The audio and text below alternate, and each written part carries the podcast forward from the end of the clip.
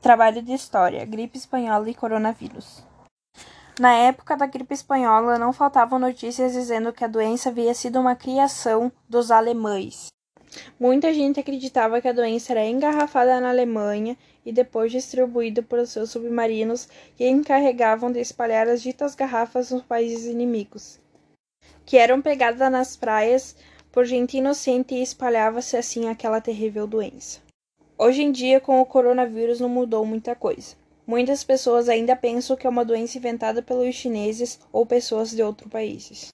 Apesar dos 100 anos que separam a gripe espanhola e o coronavírus, também tem em comum a dificuldade dos políticos em lidar com a quantidade grande de óbitos.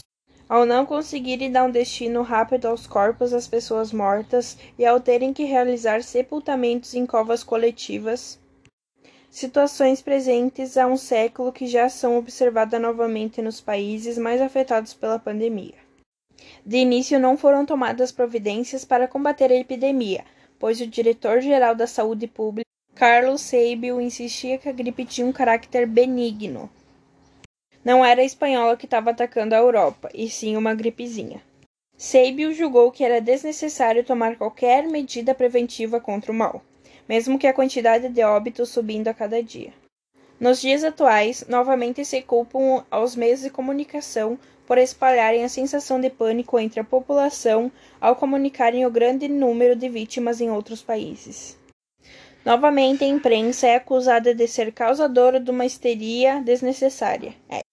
Além disso, aqui no Brasil, inúmeras pessoas passaram a negar a existência da pandemia. Muitos afirmaram que era mentira da imprensa, que nada daquilo era verdade. Enfim, as duas pandemias possuem inúmeras semelhanças, mas vale ressaltar também suas diferenças. Ao contrário da gripe espanhola, o atual surto já tem origem estabelecidas, suas formas de propagação bem conhecidas e maneiras de evitar a contaminação. Trabalho do nono ano Emily Maria Tatim.